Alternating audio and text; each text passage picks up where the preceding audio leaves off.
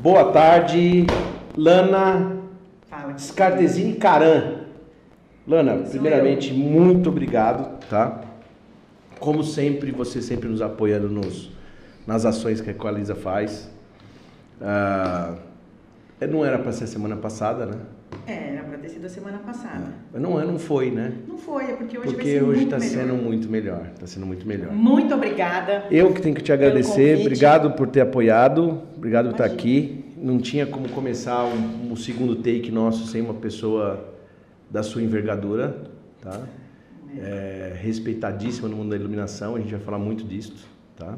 Mas só para fazer de novo uma introdução aqui, é, a ideia do podcast é a gente falar de, das pessoas, do profissional, tá? Colocar você como, como uma fonte inspiradora né, de inspiração, contando como foi a sua trajetória e, obviamente, entrar nos assuntos eh, que são assuntos mais pertinentes ao nosso, né, nosso mercado. Tá? O Equelume é um podcast que trata de engenharia, sustentabilidade, arquitetura e iluminação.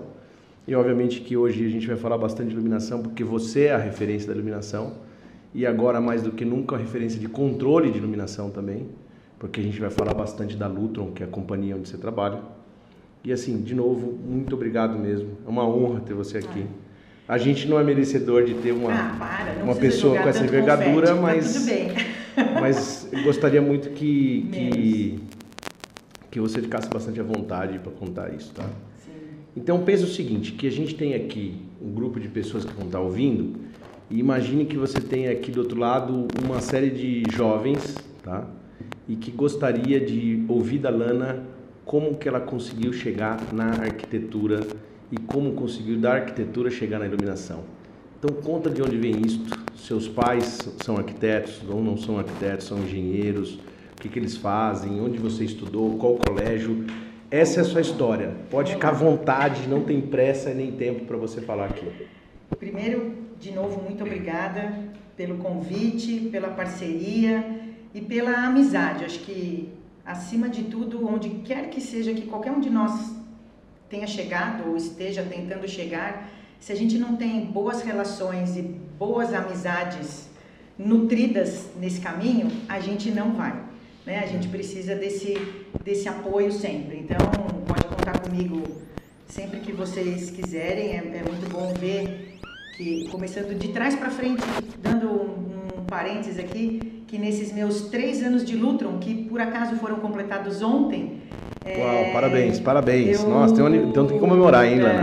É, eu, eu acompanhei um crescimento, o crescimento da Equaliza e agora com o Equelume também, eu acho que é uma iniciativa fantástica. Então você está de parabéns pela iniciativa, pela vontade, pela garra de fazer coisas diferentes, de promover coisas diferentes, é, de não ter medo de experimentar, de, de tentar. A gente tentou aqui a semana passada, não deu certo. De errar, né? De novo, lógico. Errar. É, a- as nossas trajetórias são feitas de muito mais erros do que de acertos, eu Boa. diria.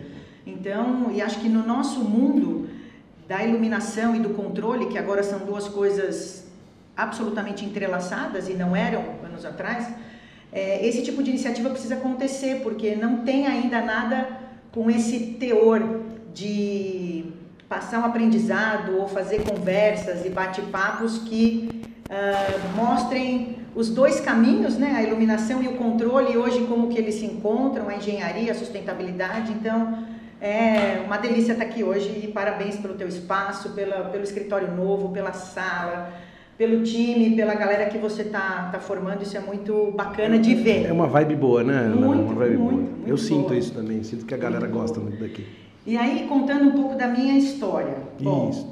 eu ah, decidi pela arquitetura, né? eu sou formada em arquitetura, me formei pelo Mackenzie há 22 anos atrás. Uau, deixa eu interromper um pouquinho, desculpe. Ah, Por isso que a gente se dá bem, né? Eu não sabia que tinha estudado Mackenzie. Mackenzie. Eu sou mackenzista. Mackenzie. Não, não existe ex-mackenzista, só antigos mackenzistas. né? Exatamente, exatamente. Muito bom. É, mas decidi pela arquitetura porque talvez em algum momento da minha infância, eu, meu pai é um engenheiro frustrado, eu diria. Ele é um administrador, foi executivo de grandes empresas por muitos anos, mas nada a ver com engenharia, sempre no ramo automobilístico. Mas ele e a minha mãe sempre foram aquele, aquele casal que gostava de comprar um terreninho, vou construir uma casa aqui, vou fazer uma casa de campo, tal, vou vender.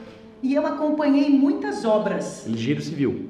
Não, meu pai não é engenheiro civil, é administrador. Administrador. Engenheiro Ah, frustrado. tá. Ah, entendi. É. Não, E minha mãe talvez uma arquiteta frustrada, Tá. porque eles juntos ah, fizeram, construíram bastante na minha época de infância. A gente teve casa na Tá. praia, casa no interior e alguns terrenos que meu pai Boa. tinha para construir para gerar renda, enfim. E eu acompanhei algumas dessas obras. Eu lembro de pequena, de ir na obra, subir no andaime, ver a construção acontecendo, tijolo, parede. Eu acho que aquilo foi me interessando e naturalmente acabei escolhendo arquitetura. Ah, não fiz vestibular para nenhuma outra coisa e foi arquitetura direto. Mas essa definição da arquitetura acontece com que idade, Dani? Que você já começou a se Ah, interessar? eu acho que Adolescência.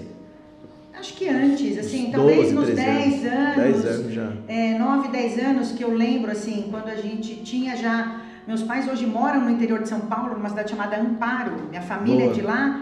E quando a casa lá estava sendo construída, a nossa chácara, acho que eu tinha 6 para 7 anos, Sim. e eu vivia aquela vida de obra. Todo fim de semana a gente ia lá acompanhar a obra. E aí minha mãe falava, ó, tá vendo aqui, é o seu quarto, aqui vai ser a sala, aqui, aquela marcação do baldrame. Um parque de diversão, então. Então era muito legal, né? E eu fui curtindo aquilo e me deixei levar por aquela ideia de que, poxa, ah, construir, criar um espaço, idealizar aquele lugar onde você quer estar é, é bacana. E aí, na minha adolescência, então, já interessada por aquilo, minha mãe tinha coleções de revista Casa Cláudia, arquitetura Nossa. e construção. Meu pai pegava umas folhas de papel quadriculado à noite, quando ele chegava do, do trabalho, começava a desenhar umas plantas baixas e tal. Então, naturalmente, aquilo foi sendo, eu fui absorvendo aquilo.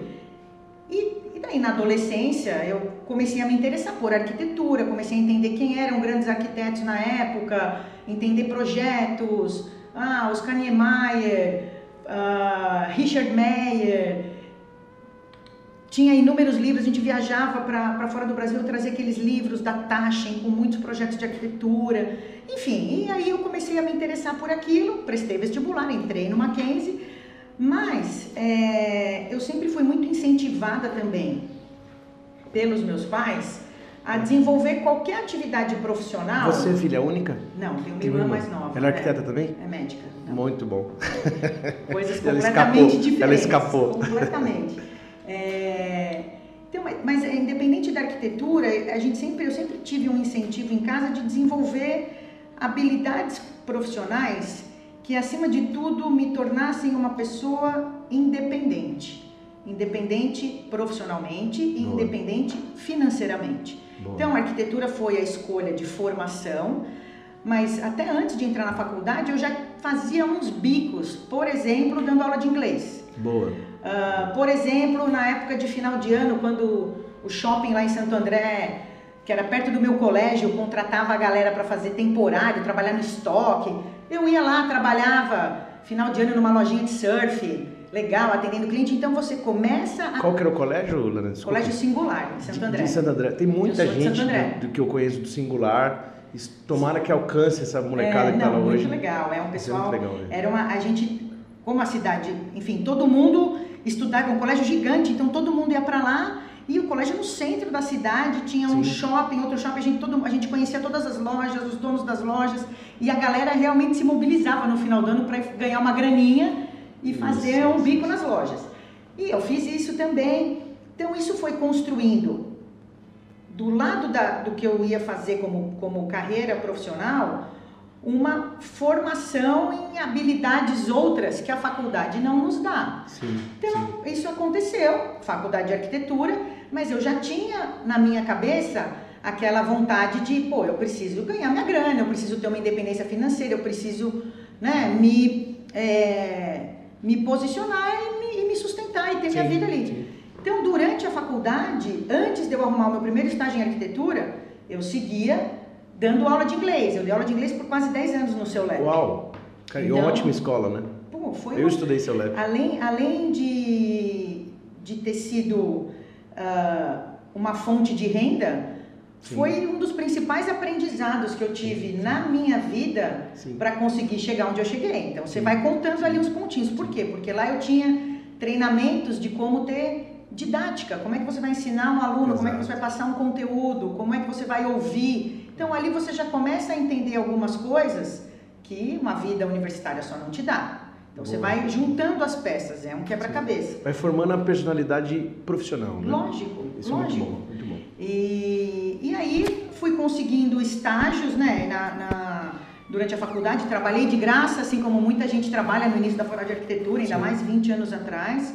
Então tem aquele vizinho arquiteto em Santo André que tinha um escritório bacana, que seguia uma linha modernista, até uns edifícios de concreto e tal. E aí, amigo do meu pai me chamou, fiz um estágio lá, desenhava planta, chupava planta, né? Botava planta Sim. na mesa de luz, desenhava. Estágio com projeto. Depois eu consegui um estágio na prefeitura de Santo André, na área de urbanismo. Então eu fui experimentando um pouco de cada coisa, até durante a faculdade também eu descobri que existiam treinamentos gratuitos numa empresa chamada Philips. Iluminação e qualquer um podia se inscrever e participar desses treinamentos sobre iluminação. Os treinamentos eram num lugar chamado Litec, você também deve ter conhecido. Esse ficava na Verbo Divino? Na Verbo Divino. Na Verbo Divino, eu lembro desse, dessa, eu cheguei a fazer também. Puta, foi sensacional, sensacional. sensacional. Então eu me inscrevia naqueles treinamentos e fiz todos. E acho que desde o primeiro dia que eu fui, o laboratório era fantástico. Tinham salas, né, e ambientes, tinha um ambiente de escritório, sim, tinha uma loja, sim, tinha um supermercado. Sim e você ia andando, era uma experiência, já naquele tempo. Era uma experiência, então você mudava de sala em sala e entendendo o que era o efeito da luz, de uma ótica bem dimensionada numa luminária, de uma temperatura de cor, de um IRC, na prática. Primeira vez que eu fui no treinamento ali, eu já falei, pô, isso é bem legal, acho que eu não e isso você estava cursando na faculdade ainda? Sim, sim. Estava lá no meio da, da faculdade. Durante a faculdade. Já se, até porque não tem nenhuma disciplina de iluminação concreta na faculdade. Nada. Se fala, mas de eu tive pouco, um né? semestre. Mas não, não a, a projetar definições, não. conceitos, não. É bem não. mais superficial, né? Totalmente. Se eu me engano. Sim, não. totalmente. Principalmente no Mackenzie, a faculdade é excelente, mas bastante voltado para projeto, para desenho do projeto sim. arquitetônico sim, como um todo. E nos treinamentos da Philips, mas é, eu, eu acabei desenvolvendo um interesse diferente e maior do que aquele que eu já tinha desenvolvido por outras áreas da arquitetura. E comecei a ir um pouco mais atrás do, de como seria trabalhar naquele mundo, né? Uh, e de novo, ter amigos ou ter boas amizades bons relacionamentos e um networking bacana, verdadeiro, né? Sim. Porque network a gente pode ter em qualquer momento, é, né? Mas e com que... um monte de gente que pode ou não ser ah, Ter afinidade, né? É, afinidade, ter, normal. ter lealdade com você. Sim.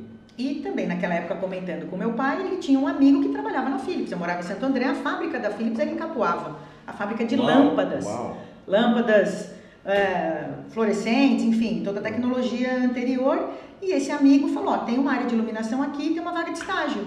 Eu fui lá, fiz a entrevista e entrei numa vaga de estágio O primeiro trabalho na arquitetura e na iluminação foi na Philips. Na iluminação, sim. Começou tinha... em grande estilo, né? Ah, sim. Porque, se você me permite fazer uma, um parênteses, né? A gente está falando de uma sequência que estou observando, que isso que eu acho que é legal a gente discutir, de, de qualidades ou de, de skills, né? Que você sim. foi conseguindo ao longo sim. da sua trajetória, muito antes da universidade, que é a escola de inglês, a professora de inglês, a vendedora ali de uma loja de surf, que busca a sua independência, mas tudo isso é um acúmulo de aprendizado que levou você para uma multinacional e, e, é fundamental você ter uma língua, uma segunda língua, né, que sim, do inglês, e que já dentro de uma área que você conseguiu, ou seja, lá se fosse só simplesmente na arquitetura, eu não sei se eu creio que você conseguiria é, alcançar tudo isso ao mesmo tempo só com a faculdade, né? Você ah, teria que ter um complemento maior. Não, provavelmente não. Para trás, eu acho que só a faculdade não teria definitivamente me levado. E como foi entrar na Philips logo de cara nessa multinacional cara, pioneira na iluminação? Aí, né? Era uma coisa assim. É. Acho que foi em 98. É, pô, entrar no estágio na Philips, a família inteira vibrou. É, que legal. Pô, entrar na Philips, empresa enfim, e, e, e foi aonde é, todo, todo o meu, a minha pós-graduação, ou todo o meu conhecimento em iluminação sim, sim. saiu dali porque eu tive talvez um dos melhores professores práticos, né? Que não é o cara que está tá lá na teoria, ou escrevendo como é que faz um cálculo de iluminação, método dos lumens e nada.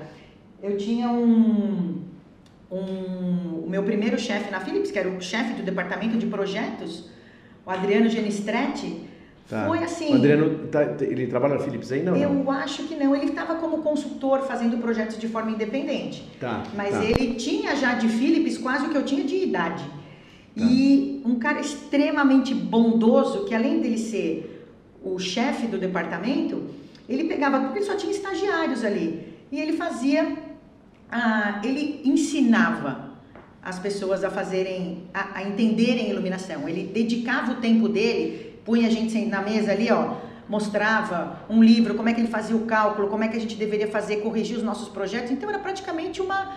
Eu não ia trabalhar, eu ia ter mais uma aula. Pega esse aqui para mim, Lana. É a, direto, a direção. É, a direção está falando o quê? Ótimo, ótimo. Não, pode continuar falando, que o som está saindo muito bem. Então, tá. Brincadeira, o meu que não tá legal. Tá bom, é... perfeito. Então, esse, esse cara, acho que foi fundamental, tá. porque quando você começa num estágio, e é uma fase crucial da formação profissional de qualquer um, se você não está numa empresa ou um líder, um gestor que te ajuda, que pega na sua mão, que tem um pouquinho de paciência para te ensinar, te corrigir, é... você também não, não sabe o que fazer. Nunca tinha trabalhado numa multinacional, como é que você chega, como é que eu me comporto, como é que é o, o a dinâmica. Tá, Enfim, tá. Adriano é um cara que significa. E aí você começou, desculpa, isso. você começou como uma estagiária já desenhando os projetos de iluminação mas nada a ver com a equipe comercial da Philips. Era, não, tinha a ver um, com. Não, era um, um departamento de projetos. que suportava a equipe comercial. E você lembra dos projetos que você pegou, o primeiro projeto que você fez? O primeiro. Porque a Philips primeiro... fazia estádio, iluminação pública, fazia. O primeiro, tudo, primeiro né? eu não vou lembrar, mas alguns emblemáticos, assim. Mas comercial, parte comercial. corporativa, nada residencial. Né? Nada, né? não, porque tá. não era o, o, viés, né? A tá. Philips tinha um, um canal de obras e projetos, uma equipe comercial tá. que atendia cliente final, tá. e esse departamento, que chamava Lias Uh, chama Lias até hoje Lighting Application uh, Services. Tá. Pegava, o cara ia para a rua, tinha um projeto aqui, então vamos lá, um dos projetos emblemáticos. A primeira loja do Walmart no Brasil, em Osasco. Nossa, é, minha terra. Quando o Walmart veio para o Brasil, eles tinham já alguns acordos globais com a Philips e os projetos chegaram lá para a gente fazer através de uma pessoa do time comercial que por acaso hoje também é meu marido. Que além de tudo, a Philips ajudou a fazer o. O, o Rogério, o Rogério, o Caran vem dele ou o Scartesini vem dele? O Caran, o Scartesini ah, é, da, é da minha família. Eu sei que não tem nada a ver, mas é. o Scartesini é italiano. É italiano. O Caran não é italiano. Não, é árabe. Árabe, né? É árabe, ah, é. uma mistura boa, hein? É. Eita. E, então a gente começou a montar o primeiro projeto, a primeira loja do Walmart também no esquema. Era o Calculux, tinha um software próprio, a gente montava, desenhava, nível de iluminação, ofuscamento, tudo com tecnologia convencional. Não existia o Dialux ainda. Era Cal Não existia. Calculux. O Calculux era um software próprio da Philips. Da própria Philips que Assim desenvolveu. como o Lutron Designer é Assim como o Lutron Designer, que a gente vai falar dele daqui sim, a pouco, que é o que você trabalha muito. Então a gente tinha o Calculux Indoor e o Calculux Outdoor. Para tá. projetos, né? Quando era um projeto de iluminação pública tá. ou esportivo, era um outro, um outro software. E ali a gente ia aprendendo, montando aquilo, gerava uma lista de materiais, entregava para o time comercial, projeto, montava pasta, cálculo, e tudo sob os parâmetros do que era a iluminação naquela época. Então as lojas do Walmart eram feitas com uma luminária exclusivíssima uh, de policarbonato. O designer saía da luminária ou já a luminária já estava pronta, aplicada e você banco, só aplicava, na verdade, é, só, era o banco de dados dos produtos da Philips. Da né? própria Philips já. Mas sim. é, o designer vinha de fora, não daqui do Brasil, vinha de não, fora. Não, tinha uma fábrica, a Philips fazia luminárias aqui também. E desenhava também. Sim, aí é o outro cara tá. também de, de produto na época que ficava na fábrica, que era o, o Zé Aguiar, cara ninja de desenvolvimento de luminária, de desenho, Legal. de aplicação, de medições no, no goniômetro, tudo sim, isso. Então sim. tinha uma equipe e a gente fazia os projetos com base nos produtos do portfólio da Philips. Tá.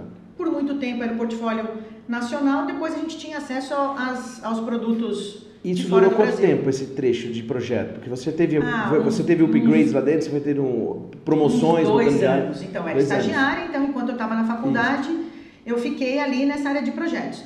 Depois, uh, eu acho que ainda não estava para, eu ainda não estava para ser efetivada, Mas aí eu fiz um pequeno desvio de carreira, porque eu queria, de novo, aí voltando naquele meu viés de independência financeira, um crescimento Boa. profissional, que talvez na Philips eu não enxergasse naquela época, uh, eu apliquei em vários processos de trainee.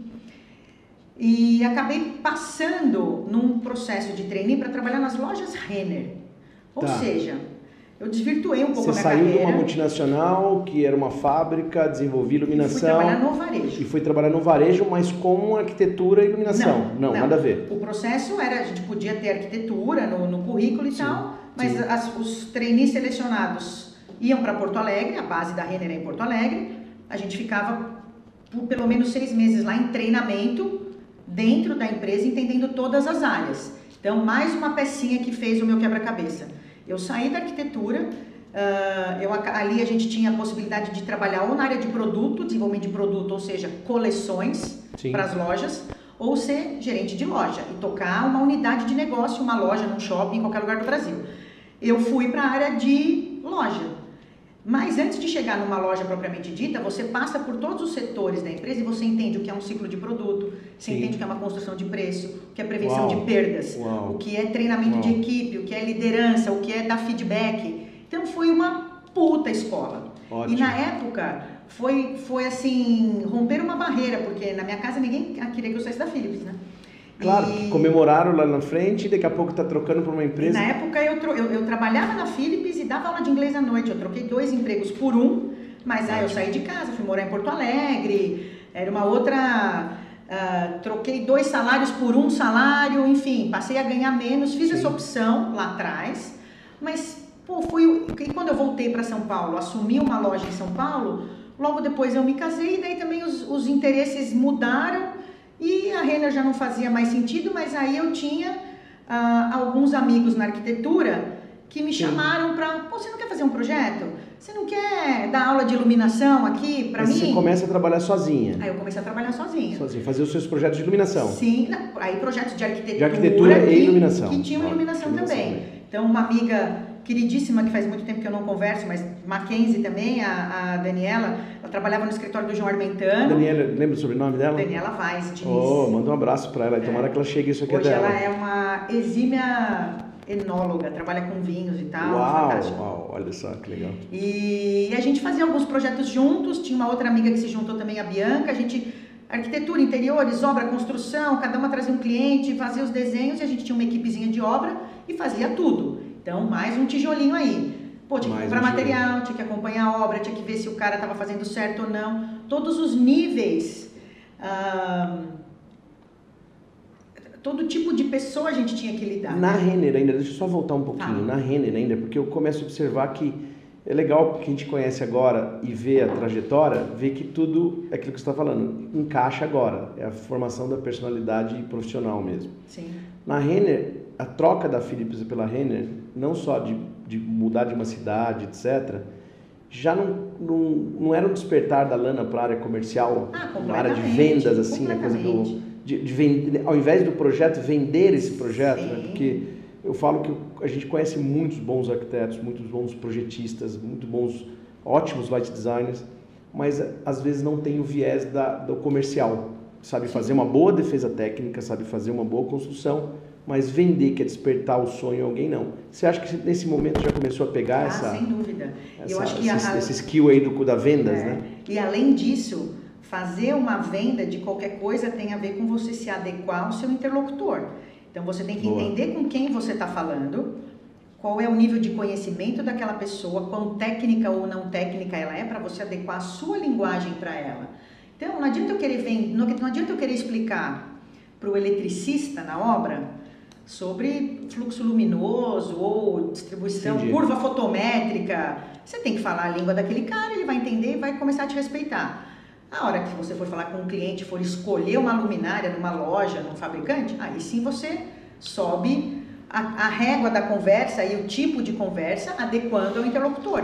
Isso sim. tem muito a ver com o que eu aprendi como professora de inglês sim. e depois na Renner. Porque aí você tem a didática de quem está preocupado em ensinar depois a didática de quem está preocupado em vender e alinhar a expectativa correta. Sim, sim. Muito bom. Isso ajudou muito como uma profissional autônoma ali no pra momento? Caramba, bastante. pra caramba, porque eu tinha que me virar com todas as todas as, todos os elos da corrente, né? Sim. Com sim. o pessoal de obra, o cliente, os parceiros, uh, lidar com as com os problemas ali, corrigir rápido, muito, muito tudo bom, a ver. Muito bom. Então nessa nessa vida ficou quanto autônomo, tempo nesse trabalho, ah, eu doutora? acho que uns bons cinco anos, hein? Ótimo, ótimo. E, e nesse período eu também voltei então para a iluminação exclusivamente, dando aula no Senac, no curso de design de interiores, tinha uma disciplina de iluminação. Sim. E por um ano, um ano e meio no Senac em Santo André, eu fiquei responsável pela disciplina de iluminação lá. Sim. Então, algumas turmas e tal, e depois uh, eu mudei para São Paulo e a história do Senac acabou também, mas nunca perdi o viés com a iluminação. Então, e aí nessa fase, sempre o, o, o Rogério continuava trabalhando na Philips, né, por Sim. esse período todo. E aí, em algum determinado momento. Qual era o papel dele lá na Philips? Já era um cargo executivo, um cargo Ah, mas é, ele, comercial? ele trabalhou em vários, várias áreas dentro do, do lighting, assim. Ele é engenheiro. É engenheiro elétrico. sim. Muito bom. E aí ele trabalhava no canal profissional com obras, aí teve um tempo depois que ele foi para um canal B2B, depois para o canal de consumo e material elétrico, que foi onde ele ficou mais tempo. Então ele também ele Rogério, você é o próximo a estar aqui, hein? Convidadíssimo. ele, ele vem, ele vem. Muito bom, deve ter uma história muito boa É, por trás disso daí, né? É. E, e aí, na época, a gente te- ele, ele estando lá, o cara que liderava o departamento, o, o canal profissional na época, que era o Alexandre Ferrari, que depois que trabalhei com ele em várias oportunidades, precisava de alguém para montar um segmento. Ah, o Alexandre Ferrari, ele estava trabalhando na Philips nessa Sim, época? ele sempre Tá. trabalhou na Philips. Desde quando, quando eu era estagiária, ele já trabalhava lá Uau. também, era recém-contratado, e ele foi Tá. lá achando os caminhos dele também dentro da organização, sempre esteve lá. E aí o canal profissional ia se estruturar de uma forma diferente, ia ser dividido em segmentos ou em verticais Tá. e ia ter lá uma vertical de varejo. E eu tinha trabalhado no varejo, tinha entendido um pouco de varejo, gostava de iluminação, já tinha um bom histórico na Philips da minha Ótimo. passagem anterior. Bom, então, Lana, quer voltar? Ó, eu quero. Vou- A segunda passagem na Philips. Segunda passagem na Philips. Que legal, que legal. Aí voltei e nessa época, se eu não me engano, 2009 por aí, estava acontecendo uma- um movimento extremamente importante. no Ana, deixa eu fazer uma pergunta muito, muito, eu sei que é simples, mas nessas, de todas essas trocas de trabalho, sempre foi um upgrade tomado da sua- decisão, nunca foi um desligamento, a Philips nunca te demitiu, né? Porque assim, tem, um, tem uma história de que é sempre muito complicado quando uma empresa multinacional demite um funcionário e depois não contrata. Isso não foi o teu Não, caso. não, Você não. saiu por livre e espontânea vontade. Sim, sim. Tá. Aí voltei para a Philips para fazer parte desse canal profissional e cuidar da área de varejo. Se não me Tá. engano era retail, então os nomes lá tinha o office, o industry, retail, public e hospitality. E cada vertical tinha o seu líder. Na verdade, um- no começo era um líder que fazia tudo. E eu voltei nessa época exatamente no momento em que toda a tecnologia de iluminação estava se transformando Você já falou da transformação para LED? para LED. Ah, então isso faz pouco tempo. A gente está falando de. Não, não, quer dizer- 2008, 2009, 2008, já faz 2009, bastante, tá. já faz. E naquela época a Philips era ainda a referência Sim. central de tecnologia. Não existia mais o Litec, aquele laboratório que, por sinal, até cheguei a dar umas aulas lá depois e foi muito bacana. Tá. Mas a, a mudança de tecnologia naquele momento fez com que todo o mercado de iluminação olhasse para a Philips e buscasse a Philips como referência de técnica e de Tá. qualidade. Bom, o que está acontecendo com a iluminação? Por que, que agora eu não vou mais usar A uma lâmpada lâmpada tubular, uma lâmpada incandescente? E aí é confiável, não é? É muito mais caro. é, a tradicional vai acabar, e agora? Então foi assim o momento certo porque eu vivi o meu aprendizado na, na, na iluminação tradicional e aí eu reaprendi tudo no LED. Com o Adriano Ótimo. Genistretti que estava lá ainda, não era meu gestor mais, mas estava sempre muito perto. E naquela época também algumas coisas muito importantes, a minha passagem pelo varejo na Renner me ajudou com um, um feeling comercial Sim. diferente. Até para conhecer a dinâmica do varejo, né? Claro. O que vende, como Claro. vende, eh, como chama a atenção do, do cliente. E aí, ao mesmo tempo, a formação em arquitetura, o, o viés do design e um aprendizado de projeto conceitual para poder falar com o light designer, com o arquiteto de varejo, enfim, com o cara de visual merchandising. E aí a gente teve alguns momentos muito interessantes, talvez o principal deles tenha sido a virada de todas as lojas da Ering no Brasil para tá. LED. E tá. eu pilotei isso junto. Nessa época, o approach principal era a economia? É, economia. Economia. Lógico, lógico. E aí tinha um problema na época que era o problema da reprodução de cor do LED, entrando um pouquinho, uma, uma questão um pouquinho mais técnica, mas que vale a pena. Sim, sim. Existia o problema da, da questão da reprodução de cor que é gerada pelo LED, que era ainda era inferior às outras lâmpadas ou não? Existia, Como que você argumentava porque isso? Porque o varejo ele usava lâmpada halógena, sim. IRC 100. Sim, sim. Né?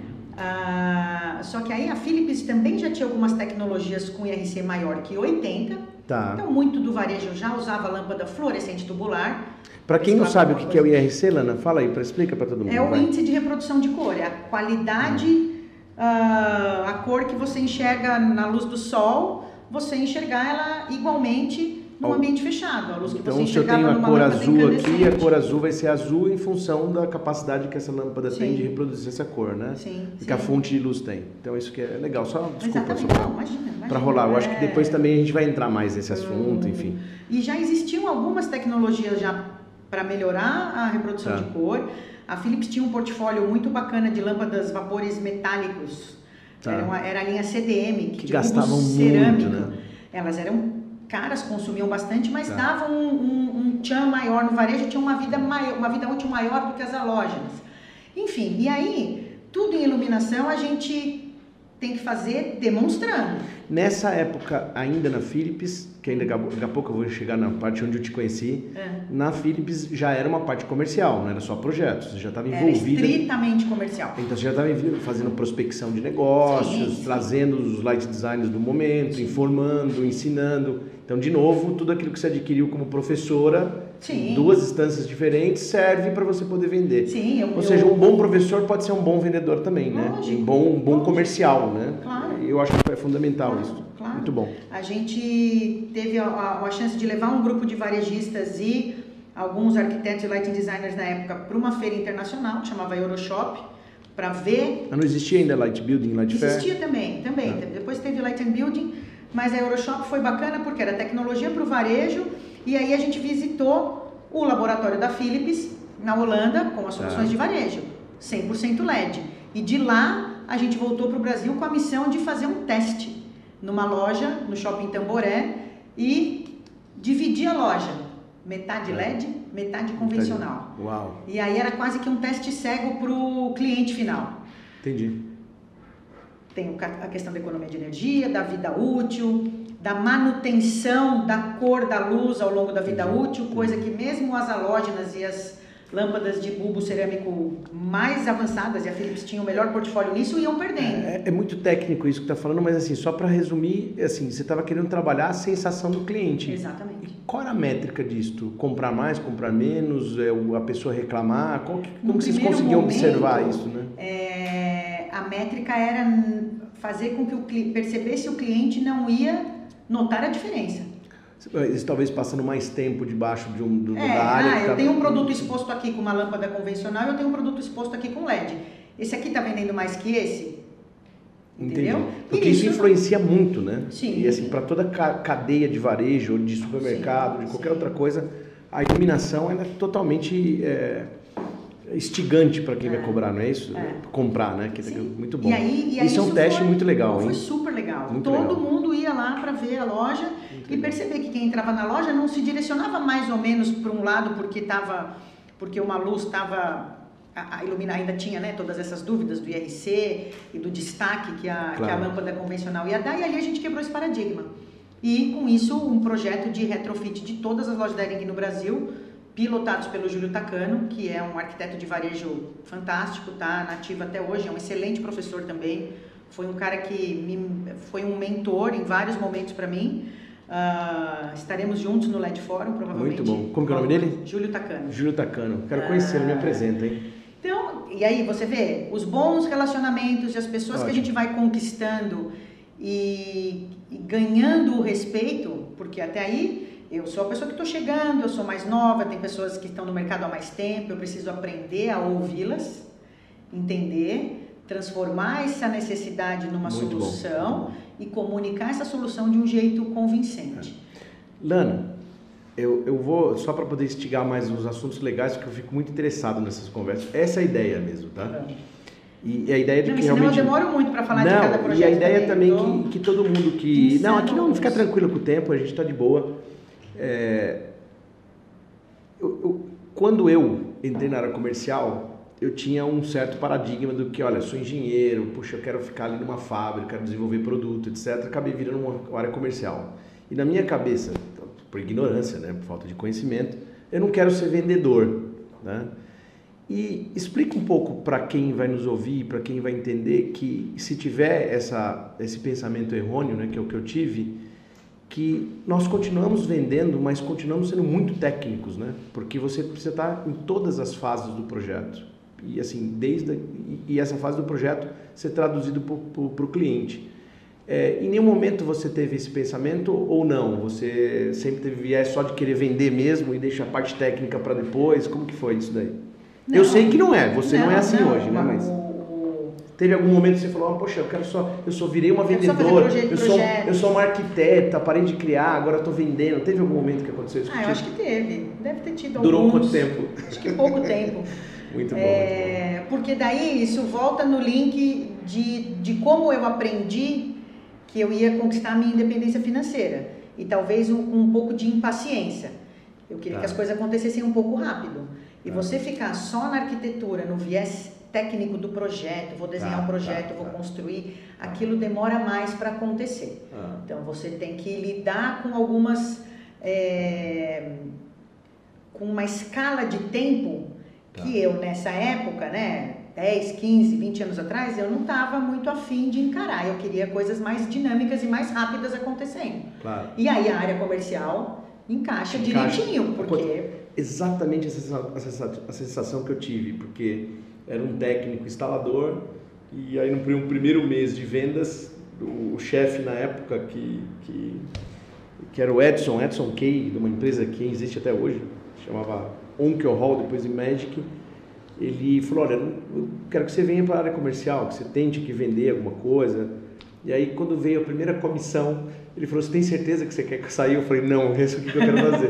então essa coisa de instigar, de olhar e falar, eu também preciso ganhar dinheiro, né? E é muito Lógico. importante, né? É mas, importante. mas nessa trajetória dentro da iluminação, na ou não, que eu estou tá. mais quase 25 anos, é, não ter o conhecimento técnico certamente não teria me conduzido até aqui. Exato. Né? Porque nessas trajetórias todas, seja na Philips, depois na GE ou na Osram, onde eu também trabalhei.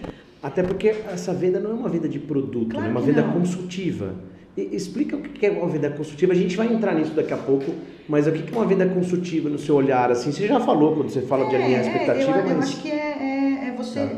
você tem que argumentar com o seu cliente de, de forma clara sobre todos os aspectos, vantagens, desvantagens. Você tem que saber comparar uma solução.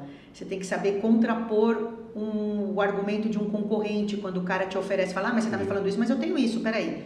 Então, conhecer tecnicamente do que você está vendendo, de quais são os efeitos que a luz vai ter ah, naquela especificação, por que a luminária X e não a Y, por que Sim. um fator de reprodução, um, um, um, fluxo luminoso X e não Y? O que, que é, é saber ler um catálogo, entender o, uh, as diferenças de facho, de um facho aberto, um facho fechado, uma curva de distribuição fotométrica, por que, que num corredor tá. de supermercado eu vou. Lá atrás a gente usava luminária em linha, porque a distribuição uh, era melhor para pegar a vertical. Então, o, e eu entendo que isso na minha trajetória também foi fundamental. Sim. Porque senão parece que você está lá só querendo. Falando de lana agora, é, falando de lana agora, de quando nós nos conhecemos. Primeiro que eu te chamei aqui, não é porque nós somos você amigos. Já, você já pulou, já é. tem aí, ó, daqui até tem um outro, tem, tem mais um, outro um monte trecho. de coisa. A gente pode voltar, mas é, não, é mais ou menos, né? Porque você falou 2008, Philips ainda. Teve uma Então, outra passagem em algum outro Então, lugar. aí eu fiquei na Porque a Philips gente tá falando da GE, que eu te conheci quando você estava na GE, né? General Electric. Foi na né? GE? Foi na GE. Foi em Ah, 2012. 2012, então. Eu 2011. fui para a GE em 2011. É isso aí. que foi uma grande reviravolta no mercado. A GE tinha saído do mercado brasileiro e era uma, é, fabricava produto aqui, vendia lâmpada e equipamento de iluminação sem, sem nenhum apelo de uso técnico ou profissional, muito embora vários lighting designers me falavam assim, nossa, eu adorava a lâmpada de croica da GE e tinha toda uma, uma, um apego a um produto, Deixa eu te entendeu? contar uma, uma, uma, uma- uma coisa legal aqui agora. Eu te conheci, na verdade, em 2013, no final de 2013, e foi o meu último dia da Lutron. O meu último dia na Lutron foi quando eu te conheci. Foi o meu último trabalho, foi uma, uma, uma manhã. Porque eu fui, você foi eu lá na fui GE. fazer uma na GE, porque assim, eu conheci primeiro o Ferrari, que acho que nem Uhum. lembra de mim, obviamente, né? A gente teve pouco contato. Mas o, o Ferrari tinha uma, uma, uma ideia muito boa, você vai refrescar essa memória, que era trabalhar três empresas que já buscavam é, aplicar os seus produtos para buscar eficiência, melhor performance na energia. Então tinha a Lutron, na época, quando trabalhava, tinha a GE, com o fornecimento das luminárias, e tinha uma empresa de ar-condicionado que era no. Jabaquara. Isto. Então fez assim, as- nós fizemos as reuniões juntos por umas duas ou três vezes. Uhum. A ideia do Ferrari basou muito do meu discurso hoje, né? Que é o discurso da venda do Lutron, da venda do- da dimerização, da venda do controle em cima disso, Uhum. que é buscar performance mesmo. Então eu lembro que eu conheci você porque ele convidou para a gente fazer uma apresentação e você estava super interessado na apresentação da Lutron, mas foi meu último dia, foi o dia que eu te conheci. Sério? É, então foi. Eu, eu não- Desculpa, mas é que Imagina, eu imagina. lembrei agora disso e foi em 2013. Eu- porque, na verdade, eu fui para a GE antes dele, né? Quando a GE resolveu Ah, você foi antes a dele? operação, sim, Ah, a operação no Brasil e uma operação voltada para o segmento profissional, é, eles foram lá na Philips e tentaram pensar vários profissionais que já estavam ali rodando com o conhecimento técnico, com o que estava acontecendo de mudança de tecnologia e agora é LED, né, não é mais convencional. Sim. Então, numa primeira leva, fui eu e mais algumas pessoas da Philips, assim, num nível de gerência. E aí eu era responsável pelo canal indoor como um todo, então não era só retail. Qualquer Claro. obra que não fosse pública eh, ficava sob a minha Retail, varejo, responsabilidade. varejo, né? né? varejo Tá. Escritório, indústria, tudo que tivesse ali. E aí tinha outro cara, que era o Marcel, que fazia a parte de iluminação pública. E a gente ficou, talvez por um ano, pouco mais de um ano, até a Light and Building de 2012.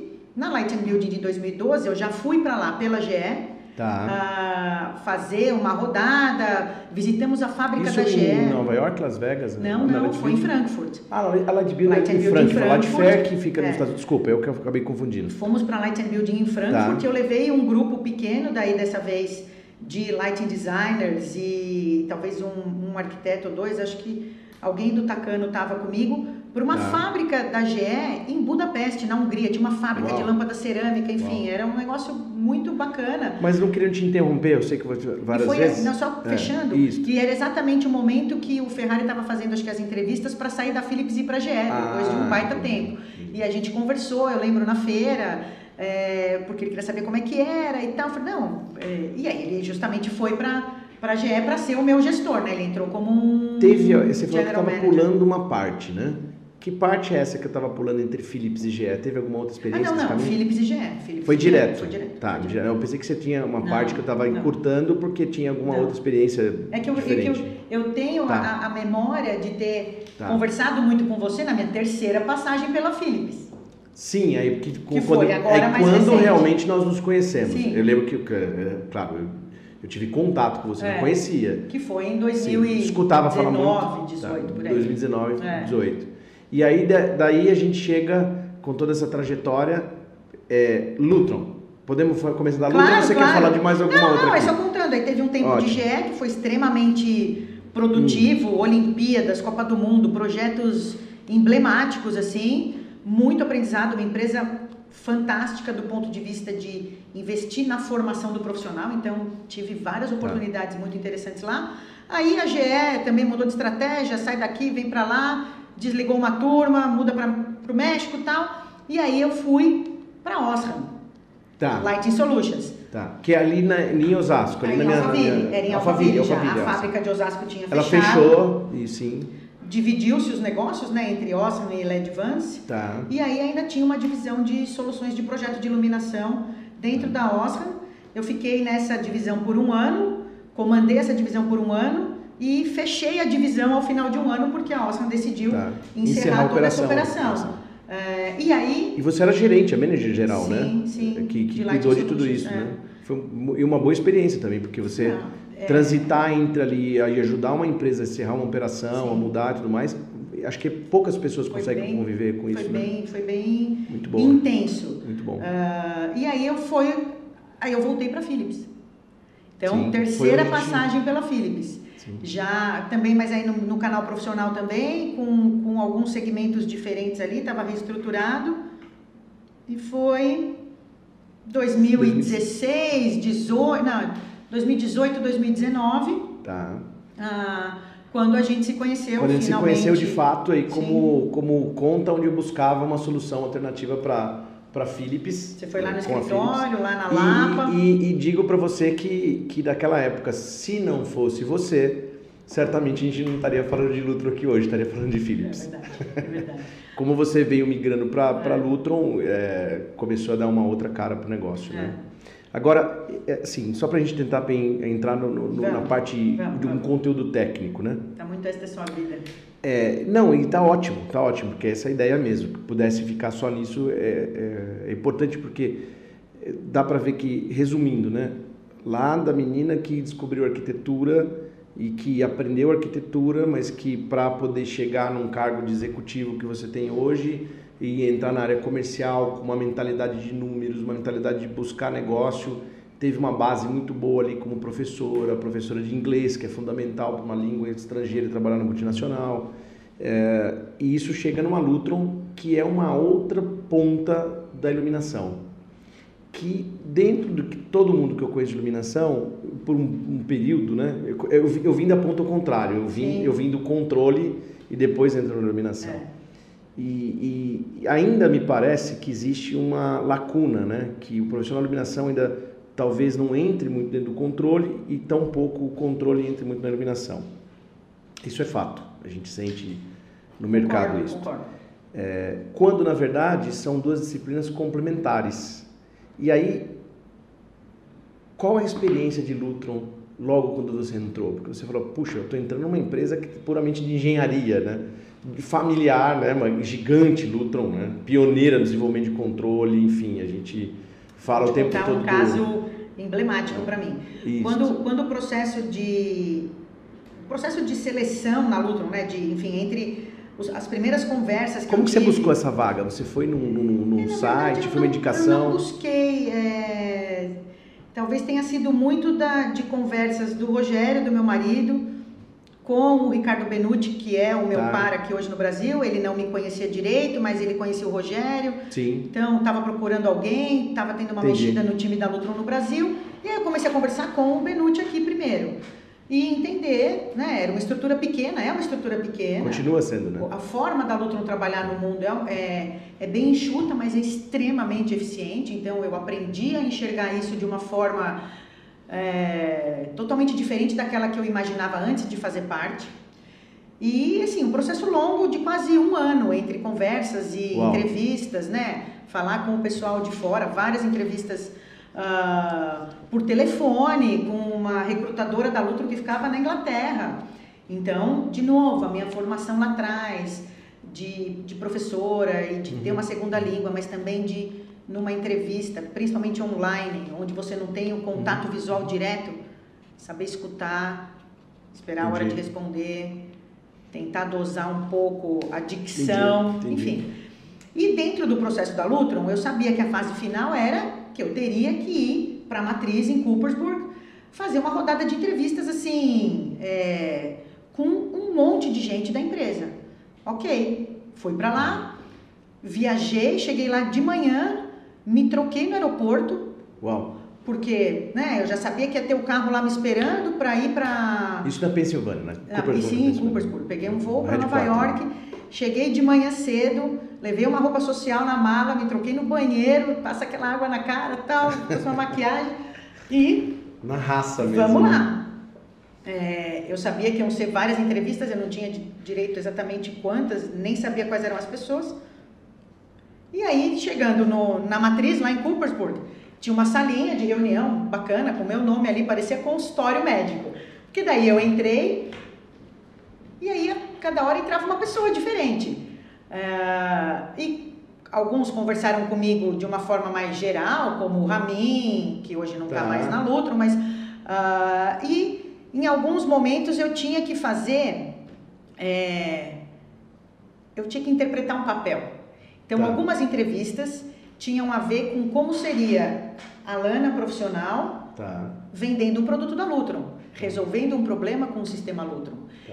E aí tinha meio que um script, ó, o cara entrava, falava, ó, vamos fazer, faz de conta que a gente está aqui, Uau, você está me apresentando diferente. um projeto, eu tive que preparar, se eu não me engano, eu levei alguma coisa preparada, e aí eu usei um case de loja, de varejo, que era onde eu estava mais confortável, Ótimo. de vender um produto, e aí a pessoa perguntava, colocava aquelas coisas meio algumas cascas de banana para ver como eu me saía.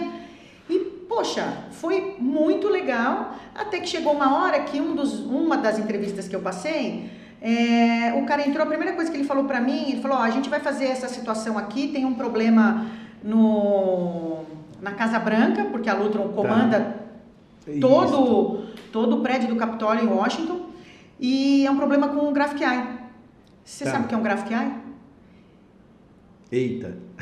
Eu fui absolutamente honesta, eu falei, não, não sei. Ele falou, não, mas é o produto o carro-chefe da Nutron. Eu falei, mas... E já não era mais o carro-chefe, mas é. enfim, é que é o símbolo, né? Enfim, sim. Fala, aproveita e fala, sem querer se, se interromper mesmo, mas para quem não sabe, porque nós dois sabemos, nós, nós sabemos quem é a Lutron, né?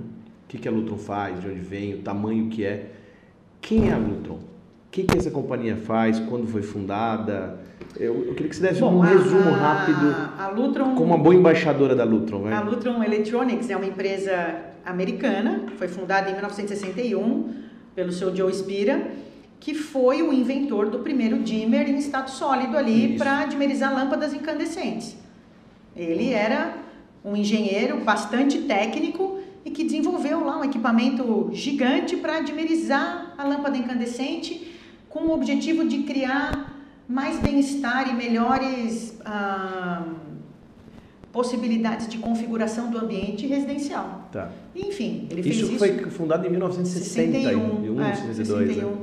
E aí a Lutron veio logo depois disso, ele criando inúmeras patentes e desenvolvendo tudo que o mercado vê hoje como sistema de controle de luz, seja ela natural ou artificial, é, naturalmente foram patentes originais da Lutron. Claro que hoje tem outras, outras empresas que acabam trabalhando ou puxando ou tentando sim, sim, né, sim, é, eu, digo, eu digo, que a maioria das outras ali. empresas copiaram, entre aspas, no bom é. sentido, que isso é natural que aconteça. É, a Lutron só tem duas coisas que eu acho que não foi feita pela Lutron, que é o protocolo DALI e o DMX. Se eu não me engano, isso confirma ou não? Eu, eu não sei, sim, eu acho que sim. É. Eu acho que, por exemplo, o protocolo 0 a 10 de dimerização, o Ford Phase, tudo foi criado, são patentes da própria Lutron. Os sistemas de gerenciamento de iluminação da Lutron. Mas enfim, aí é. é. essa empresa de 60 anos, qual o impacto que teve quando você viu aquela fábrica gigante, aquele headquarter não, foi, gigante? Eu, eu no, no, primeiro momento eu falei, poxa, acho que eu não acho que eu não me enquadro porque é todo um hum. linguajar muito técnico e eu vou ter que aprender tudo de novo ou assim, ou, ou agregar conhecimento sobre uma disciplina que eu não tenho nenhum. Ah, dá para controlar a iluminação? Dá. A própria Philips tentava, né? A GE, a gente olhava para algumas coisas de controle, mas nada muito na prática. E a Lutron ali, líder absoluta no segmento de controle de luz, ah, mas não tão voltada para o linguajar da iluminação ou boa, do light boa. design. É isso que eu quero que você E aí foi, né, enfim, falei que eu não conhecia o Graphic Eye, que era um produto emblemático certo. da Lutron, os painéis de controle 4 por por oito. Por oito. Ah, mas aquilo não, de novo, como boa vendedora, tudo bem, eu não conheço o produto, mas enfim, eu não tenho que vender esse produto, eu tinha que só estabelecer ali uma conversa de solução de problema. E aí era uma outra, uma outra história ali, um outro, uma outra interpretação. Ah, tem um gráfico aí, tem um problema. Bom, o que a gente tem que fazer? Vamos chamar o integrador que fez a instalação, o cara que fez a elétrica, quem foi o engenheiro da Lutron que fez o comissionamento. E ali a gente fez um, um uma prática né, de, de encenação e, foi, e, e, eu me saí super bem. E, e, aí, uma vez entrando na Lutron, passando por todo isso aí, o, qual que é o seu papel hoje na Lutron no Brasil? Que isso acho que é importante falar, como que você trabalha, porque com todo respeito ao nosso amigo que falou do Graphic Eye, é um produto descontinuado praticamente, Sim, quase é, descontinuado. É, ele já está é, ótimo, ele era um símbolo da Lutron, foi um símbolo da Lutron, talvez continue por muito tempo. Mas hoje você trabalha com, com sistemas de gerenciamento Quantum, gerenciamento Athena. Até que gostaria que você falasse um pouco das famílias da Lutron uhum. e também como que as, as pessoas com, consigam ou obter aí uma informação diferente por um site, enfim, ficar livre pra, do jeito que você quiser. Mas o, eu queria falar o seguinte, por que, que eu estou falando isso? Porque apesar de você não ter respondido lá na sua, na sua entrevista o que era um Graphic Eye, em um curto espaço de tempo eu vi você fazendo um desenho, vi vários desenhos de projetos e vi você utilizando uma ferramenta da Lutron que normalmente eh, era seleta para engenheiros, né? e claro que não, né? porque ela é, é aberta para todo mundo, mas eu vi um excelente desenho. E quando eu vi o teu desenho, eu falei, puxa, como é diferente ver um desenho feito por uma pessoa que entende da iluminação. Porque o controle está ali, é uma disciplina complementar e é, sub, é, ela está abaixo do que a iluminação faz, né? Porque a gente está falando da luminária, aplicação da luz, mas qual é o efeito da luz, como que ela vai estar tá se comportando, etc. E o controle tem a ver com isso. Quando eu vi esse desenho, eu não acreditei que foi feito por uma pessoa que tinha menos de um ano. Então, poxa, parabéns, estou aqui nem te elogiando. É, não é à toa. E aí explica qual é, como é o seu papel, porque eu vejo a Alana hoje desde o desenho do Lutron, desde a parte comercial, desde as ideias comerciais, é, é, espantoso, porque eu fui dois dias atrás com você na Expo Lux. Eu não consegui andar na feira porque você conhece todo mundo, tem essa, esse elo de todos os pontos. Conta do seu papel da Lutron e conta o que, que a Lutron vende hoje, o que você vende hoje aqui no Brasil. É, é muito bom. Vamos lá. A, a Lutron me procurou ou me contratou para ser responsável pela, pelo desenvolvimento do segmento corporativo no Brasil. Então, minha função é especificação e vendas, né? Spec to sales. Tá. Então, eu vou desde o contato e eventual prospecção de projeto, aonde os projetos nascem, ou seja, na Onde prancheta ou no computador de um lighting designer, de uma empresa de arquitetura, de uma empresa de engenharia, tá. de quem está mexendo com a iluminação, quem está definindo a iluminação daquele ambiente corporativo. Então, bom, a iluminação está aqui, é esse ambiente corporativo X ele precisa atender, a princípio, alguns requisitos de norma para certificação de eficiência energética. Então, precisa ter sistema de controle. Ah, esse ambiente precisa atender alguns requisitos de conforto. Precisa ter sistema de controle. E a partir daí eu tenho que atuar nessa área de ajudar os projetos a nascerem com uma especificação de controle, mas também fazer com que eles cheguem na mão de quem vai vender esse sistema de controle, instalar e deixar ele funcionando, que é o que eu só aprendi a fazer, ou melhor, só coloquei em prática na Lutron, porque em todas as outras empresas que eu trabalhei, eu sempre atendi o cliente direto, cliente final. Entendi. Era um canal direto de então, venda. Então, a Lutron é um canal indireto. Então você tem um, um trabalho de, de, de vendas e especificação, claro, começa na especificação, eu, daqui a pouco eu vou falar que você faz muito mais do que isso, eu sei. Mas você cerca. O que, que seria ah, cercar isso. o projeto? O que, que seria o que a, gente, a Lutron sempre fala que é o surround job? O que, que é isto? Né? Não só traduzindo literalmente, mas o, o que, que é. Como que a gente faz para que esse projeto realmente se complemente com o Lutro no final? Entendeu? É, um, um, projeto não residencial, vamos dizer assim, né? O corporativo ele engloba qualquer segmento, uma indústria, é. uma loja, um escritório, um banco, uma escola, um hospital, um hotel, um restaurante. Tá. Tudo é um projeto, qualquer, um de, qualquer uma dessas áreas cai dentro de um guarda-chuva de uma solução As linhas comerciais a gente fala de vertical office, escritórios, escolas, hotéis, é, estádios, enfim, tudo Sim. isso é área corporativa. Isso não é um residencial. Não, então aí isso aqui acontece algum lugar. dentro de todo, com todos esses, apesar de ser uma variedade gigante de segmentos, o portfólio ele é praticamente o mesmo para qualquer aplicação.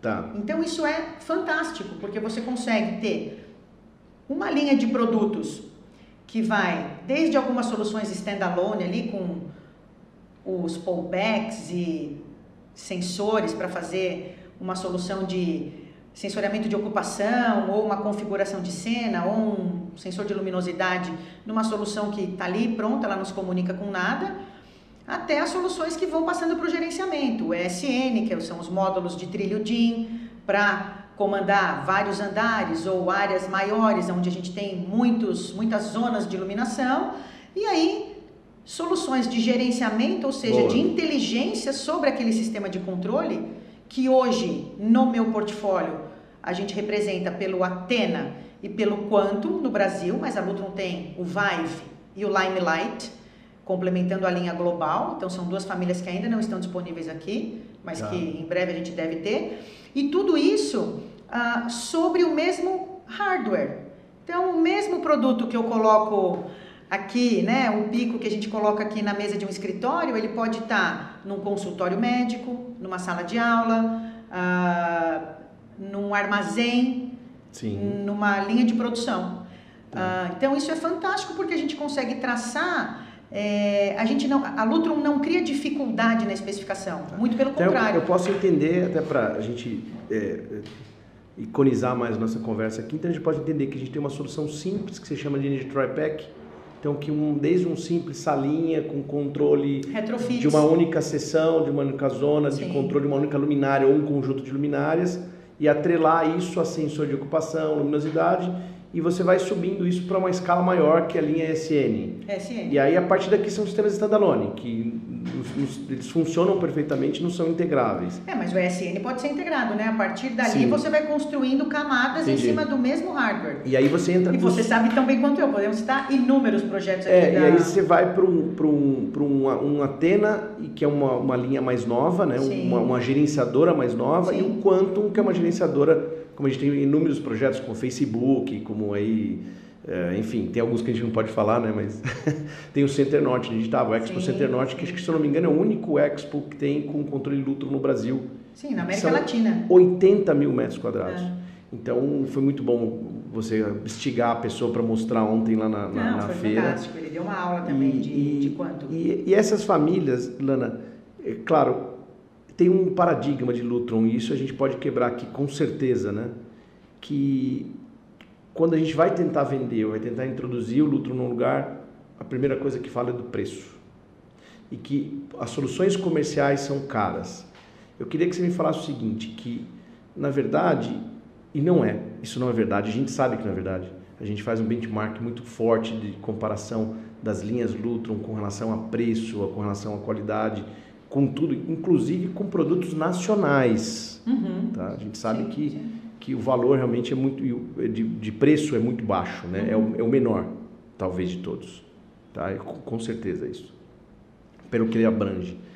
Mas como quebrar esse paradigma no país, no Brasil, de que Lutron é caro? Você acha que isso está relacionado porque no residencial ele talvez não seja um dos mais baratos e as pessoas aplicam residencial no corporativo, talvez isso aconteça ou não? Não sei se eu fui claro na não, pergunta. Foi, é, acontece, eu, eu vi, então, até por isso, com, nesses três anos de Lutron, eu encontrei alguns projetos comerciais que tiveram uma solução residencial aplicada ali. Uh, e, ok, talvez ali o integrador ou o dealer Lutron que estivesse lidando com aquele projeto desconhecesse a linha comercial, porque eu passei a promover mais isso a partir do momento que eu cheguei e assumi essa responsabilidade. Tá. Esse era o meu papel. Talvez antes ele não, não tivesse tão claro no, no resto do, do time Lutron, enfim, ou até fosse mais simples e mais fácil usar aquilo que as pessoas já conhecem, né? É difícil tirar as pessoas da zona de conforto também. E aí tem dois, duas partes, né? Você tem a parte que você está fazendo o entendimento técnico, que você precisa encaixar essas linhas dentro do, do, tamanho do bolso do projeto, vai, não sei se eu posso falar desse jeito, uhum. mas não basta isso, você precisa envolver mais disciplinas, mais pessoas. O, quem está envolvido, quem são os stakeholders de um projeto comercial? O arquiteto, o engenheiro? O projeto comercial tem inúmeros stakeholders e eles é, é, é um tabuleiro complexo, assim, de xadrez para a gente fazer, porque não basta você falar com quem está fazendo o projeto de iluminação, porque nem sempre essa pessoa tem a mesma força perante o cliente final, porque ela faz parte de uma, uma rede aqui de projeto que tem arquitetura, engenharia, projetos complementares, elétrica e iluminação. Tá. Isso aqui precisa estar tá um pouco integrado. O cliente final precisa entender o, o argumento e a, os benefícios, as funcionalidades que ele vai ter no ambiente dele usando o sistema de controle. Tá. E isso é um paradigma que a gente está quebrando. Quando você falava da iluminação e do controle de caminhos sim, diferentes, sim. eu diria que hoje eu enxergo os sistemas de controle de iluminação, eles têm a mesma. Eles vêm quebrando né, essa resistência, mas a resistência ela era tanto quanto a gente tinha para migrar a solução de iluminação convencional para LED. Então, aquela minha fase lá atrás, quando eu estava na Philips e a gente estava mudando a tecnologia de luz, o mercado duvidava, tá. precisava entender, ninguém acreditava muito, era muito mais caro e tal. Aí, de repente, aquilo, as barreiras foram sendo derrubadas e derrubadas e cada tipo de segmento foi adotando e agora isso está acontecendo com controle. Porque controle de iluminação só passou a ser viável para o mercado corporativo quando a tecnologia virou LED. Porque tecnologia convencional não sustentava um, um, projeto de controle com sensor, com liga-desliga num reator eletrônico, Nossa, por esse exemplo. é um ponto muito importante, porque todo mundo pensa né, que, que, na verdade, só basta substituir luminária por LED que já está economizando. Isso é óbvio, que vai ter uma redução drástica, mas não é só isto. A gente consegue racionalizar com o controle, né? Sim. Quais os benefícios da Lutron como um todo, assim, dentro ah, disso? As né? economias agregadas em, em, cima de cada tipo de estratégia que a, gente, hum. que a gente usa podem chegar a 80% além da economia gerada com o LED. Né? E hoje, como o parque instalado, talvez Brasil, nível global, já é, é praticamente inteiro no LED, ninguém mais contrata uma iluminação convencional. Então, a economia proporcional, quando um sistema de LED está chegando no final da vida útil você vai substituir por outro sistema de LED, claro, você ganha economias aí, menores, porque a eficiência do LED vai crescendo proporcionalmente, tá. né? Conforme a, a pesquisa vai evoluindo. Mas aí é a hora fundamental do controle, porque quando eu substituo uma instalação LED on-off, puramente on-off, imagina um corredor de shopping. Participei de inúmeros projetos de retrofit de shopping, onde saíam aquelas luminárias ou de vapor metálico ou de lâmpada fluorescente compacta e virava LED. LED on-off. Tá, tá aquele monte de luz no corredor, às vezes até mais do que o necessário. Isso é um ponto legal. Mais luz do que o necessário faz tão mal quanto menos luz, Lana? Claro. Isso é verdade? Claro, exatamente. Tá. Muito verdade. E o controle ele ajuda em tudo isso? E o controle ajuda, mas é, o controle de luz, na maioria das áreas uh, de uso coletivo, principalmente, ele está diretamente ligado a um, ou ao aproveitamento da luz natural ou a essa calibração da luz artificial, né, com drivers eletrônicos que permitem a dimerização. Então, se eu posso reduzir a intensidade daquela minha luminária no início da vida útil dela, uh, então, ao invés de eu tenho, eu troquei, eu troquei uma luminária de, eu tenho uma luminária LED de 50 watts. Bom, ela acesa a 100%, ela vai consumir 50 watts e provavelmente ela vai me entregar mais luz, pelo menos 15% a mais de luz do que eu preciso. Por quê? Tá. Todo projeto de iluminação, para ser executado, ele leva em consideração uma coisa chamada fator de depreciação. Desde os meus primórdios lá na Philips eu aprendi isso. E os projetos são calculados assim. Tá. Eu considero uma curva, né, uma queda na eficiência da luminária ao longo da vida útil. Com o LED, essa queda ela é mais demorada. Tá. Então eu tenho muito mais luz por muito mais tempo. Então a gente entrega mais luz onde não precisa. Entendi e compromete a, a conta de energia do cliente, mas também o bem-estar do usuário. Eu costumo dizer que quando vem uma criança perguntar para nós o que, que a gente faz, né, o que eu faço, o que nós fazemos, o que você faz? Eu vendo sensor, eu vendo dimmer, né? Tem alguns amigos ainda que chamam, olha Ricardo, eu, eu quero que você venda um dimmer aqui, né?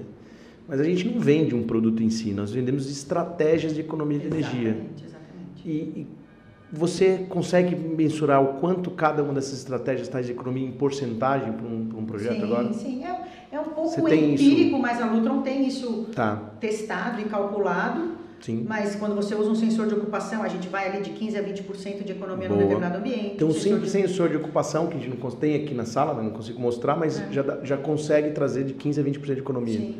Até adicional aquela que você já tem. Que é aquela história de entrou, ocupou, tem luz, saiu, desocupou, contou um tempo, desligou. Sim. Então, essa é uma estratégia. Sim. Depois a gente tem a, a, a, captação da luz natural também, Sim, né, Lana? Que é, que também é, uma, é um assunto que está super atual e tem, e tem aproximado os sistemas de controle dos projetos de iluminação. Porque Tá. todos os grandes projetos hoje querem e precisam levar em consideração a luz natural. É uma demanda que ficou mais forte ainda depois da pandemia e da história do bem-estar e das E pessoas tem em também casa. os projetos certificados, né? Sem os dúvida, projetos todos que, os projetos que buscam uma certificação. certificação LEED, uma, qualquer tipo de certificação Green que tenha, Uhum. mas assim, sobretudo aí um LEED, um ACO, um Procel, Sim, sim. ele requer hoje parece que meio que até é mandatório, obrigatório, obrigatório, né? você ter isso, É. né? Eu não sei até que ponto, mas pelo menos eu sei que dos projetos que tem ele, ele acaba se tornando uma, uma um recurso bom para pontuação. Eu não sou o maior especialista, inclusive a gente tem uma convidada para trazer aqui um dia, espero que ela aceite, né? Para falar um pouco da, da- de, de- de certificações e como que a, a ilu- iluminação contribui. Não, é um ponto, é um ponto essencial no projeto. É. Lana, olhando para essas, você está falando muito bem ainda, lutam as famílias e tudo mais, então eu entendi que você, o teu papel de gerar essa especificação é correr atrás de todos esses envolvidos, que vai desde o arquiteto, do light designer, do engenheiro eletricista. Você também tem a ponta que é, eu gero aqui bons projetos, eu já trabalhei também em uma empresa e que eu lembro que fazia uma- um trabalho muito parecido de fazer especificações né, de correr atrás das especificações. As pessoas acreditavam naquilo que a gente vende. Mas na outra ponta, que é a ponta de quem vai entregar, porque a Lutron ela não é uma empresa que faz a venda para o cliente final, Sim. correto? Correto. E ela também não instala o produto, ela só faz o comissionamento, não é isso? Uhum. Então você precisa de uma outra ponta que são os dealers, Uhum. que é onde se enquadra o meu papel aí como um instalador, como uma pessoa Isso. que, que revende o seu produto, que mantém.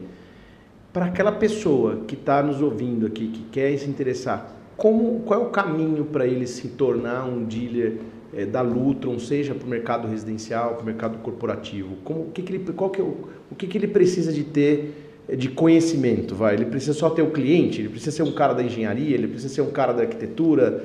Ele, quais, quais são os cuidados que ele precisa ter? Vai? Essa que é a melhor Ah, pergunta a é Lutron, esta. ela, ela, ela tenta ser extremamente cuidadosa na, Na seleção. na seleção e, e formação desses integradores, porque é, é uma tarefa, quem, quem, quem quer ser integrador precisa saber como vender sistema e solução e como cuidar de um projeto pós-ocupação.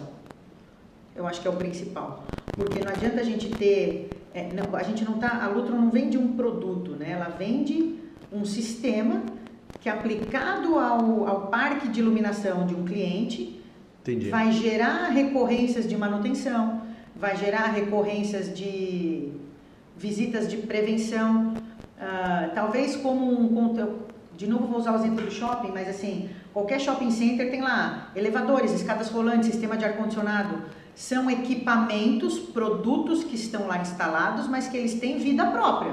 Um sistema de Tá. controle praticamente é, é isso também, um sistema de iluminação. Ele precisa de de ações corretivas, de atenção, de serviço, de um nível de confiabilidade muito alto. Então, por isso que um cara, um dealer an- antes de mais nada, precisa ter uma equipe técnica extremamente capaz. E uma que vez- passe pelos treinamentos certificatórios, Isso, que muito bom. invista nesses treinamentos certificatórios, Muito bom. que invista em equipamentos de showroom e de demonstração para que as pessoas consigam colocar a mão na massa e entender como é parear um sensor e um pole-pack, entender como é ah, instalar uma antena, um hub de radiofrequência para os equipamentos sem fio. A Lutron trabalha com basicamente todo o portfólio sem fio. E esse cara pode ficar muito tranquilo, porque de fato a, a, a, preocupação da Lutro em formar essa revenda é enorme. A gente tem aí o teu par aí de, de cursos, que é o Johan, que faz um excelente trabalho com treinamentos aqui há muito tempo já. Acho que talvez até mais tempo contigo já de Lutro, né? Ah, Uns sim, 10, bem 11 mais, anos. E, e, e, por outro lado também pode ficar despreocupado porque tem você trabalhando lá nos especificadores, porque tem uma, uma Uma entrada certa melhor de demanda. e é. uma entrada neutra, né? Porque os especificadores eu entendo que para eles manterem a parte consultiva é melhor que eles falem com o fabricante, Claro. não com o instalador. Isso eu acho perfeito. Uhum. Essa cadeia que, que seja assim, né? Que funcione dessa maneira. É, então você também tem essa preocupação de selecionar e formar essa conta. É, tem dificuldades hoje? Quais são as dificuldades que encontra hoje, Lana? Para não ficar só no bem bom, porque você já está Ah, falando uma história é, boa, bacana. Eu acho que eu entrei na Lutron achando que ia ser muito fácil. Quais Conhecendo desafios, o mercado né? de iluminação, eu enxerguei inúmeras oportunidades de aplicar controle. Poxa, tantas áreas não atendidas ou não exploradas para oferecer controle, né? E eu conheço tanta gente do mercado de luminárias sim, e tal. Sim. Mas quem não está acostumado a vender serviço não consegue vender controle. O cara que está acostumado a vender produto, Entendi. painel, high bay, low bay, spot, é muito difícil ele, se ele não cria uma área nova dentro da empresa, é muito difícil ele oferecer controle, um fabricante de luminária. Então eu comecei a perceber que uh, formar um integrador novo é muito difícil hoje em dia no Brasil, porque as pessoas acabam esbarrando na questão de, ah, mas eu preciso fazer um investimento inicial em produto, em. Sim, claro, é uma, é uma parceria, né? Não, não, você não vai vender, nós vamos fazer uma promoção de ponto de venda para você. Nós vamos fazer uma, uh, um intensivão para você entregar um projeto que funcione, né? Que quando bater luz natural, essa luminária vai dimerizar. Quando o cliente quiser fazer uma integração com o BMS dele, é, a gente tem certeza que a licença Batnet está instalada no servidor. Quando der uma, um pico de energia e alguma coisa desprogramar ou eventualmente falhar, você tem que estar tá apto a dar o suporte para o cliente. Quem dá o suporte para o cliente final é o integrador. Não é a Lutron. Tá. Então não adianta o cara achar que ah, eu trago oportunidade e vocês fazem tudo, porque não é isso. E, e fazer um, uma, um, só um complemento, claro. a Lutron tem um suporte técnico para esse integrador que é 24 por 7. Sim. A gente sabe disso porque a gente usa. Sim, é obviamente sim. que a gente tem aqui um canal de suporte técnico que é você, sim, que é o Johan, o próprio Ricardo, que nos apoia tecnicamente desde a especificação até algum problema encontrado, quando tem algum problema encontrado, que é raro, né? É. É, então, esse cara pode ficar tranquilo com, com essa informação. Então, não é um investimento em vão. Ele está claro sendo, tá sendo assegurado por uma empresa com presença no Brasil e em vários lugares, Sim, nos cinco no continentes. Todo, né? No mundo todo. Ótimo. Então, assim, o maior desafio hoje é encontrar o cara que quebra esse paradigma de que precisa dar um pouco dele para poder receber é. de volta. E que, e que enxergue também e que busque oportunidades, que seja um bom caçador de oportunidades. Isso que é legal, ah. comentar. O que seria um caçador de oportunidade? Um cara que tem uma equipe de prospecção? O cara que tem uma equipe de prospecção, o cara que está imerso num segmento onde a Lutron não atua, onde a gente não consegue gerar tanta especificação ainda, ah, mas aonde de repente o cliente final está procurando soluções e não acessa a Lutron porque também não conhece ninguém que trabalhe.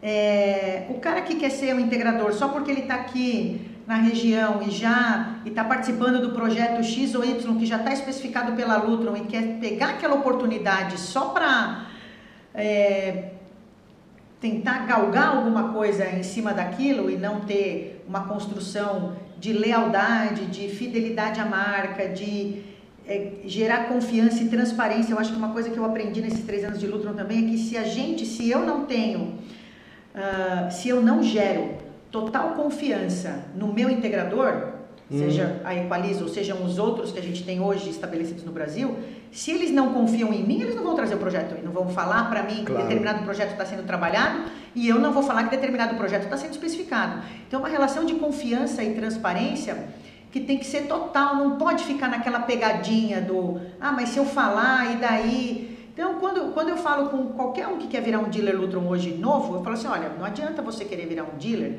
para buscar as oportunidades onde já tem dealers atuando, porque é canibalizar aquilo que já existe. Ou dividir uma pizza, né? É, a gente precisa aumentar o bolo uhum. e não ter mais gente para comer o mesmo pedaço. Exato. E aí isso dá trabalho. Dá trabalho. Precisa insistir, precisa persistir, precisa entender e aprender como falar sobre controle, como aplicar isso na solução, Sim. como argumentar. Então, é, é um pouco mais complexo. Olha, não é porque você é convidada de hoje, não, que você é minha amiga. É, eu acho que na história da luta, eu conheço luta desde 94, 96, se não me engano. Acho que 96. Quando ainda era um, é, tinha um distribuidor que trazia o Graphic Eye. Mas eu nunca vi na Lutron ninguém com tamanha envergadura para saber como fechar essas pontas. Teve pessoas ótimas, eu acho que me enquadro dentro desse, não como ótimo, mas como um bom, pelo menos. Mas tem técnicos excelentes, tem gerentes excelentes, mas você consegue enxergar e é bastante hands-on. Você vai para cima mesmo, você vai da especificação até o, o final, né? E, e, e, eu acho que eu posso falar para qualquer um que quiser buscar você, se sentir muito seguro em buscar você, que você vai saber formar uma boa, uma boa é. empresa e etc. Tá? Para a gente conseguir. É, é, gerar, é, ganhar, a gente precisa ganhar o respeito. E hoje no, no mercado, e, e por, eu acho que eu cheguei na Lutron no, momento, no meu momento certo de carreira e de aprendizado, Sim.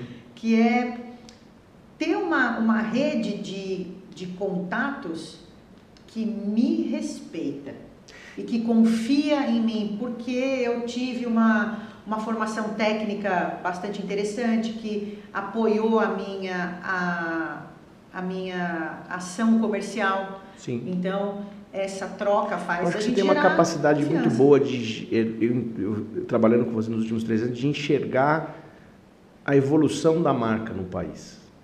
Você acha que talvez seja uma das únicas que interessa em fazer a luta desenvolver no Brasil porque você gosta do Brasil e quer ficar no Brasil. Ah, eu acho que esse, essa muito essa essa visão de enxergar tudo isso, eu acho que você tem muito bem e, e- e, assim muito imparcial. Você sabe trabalhar e deixar todo mundo cercar o projeto da forma correta, mas que cada um ganhe para a sua capacidade. Eu acho que isso é muito bom, um outro skill muito legal.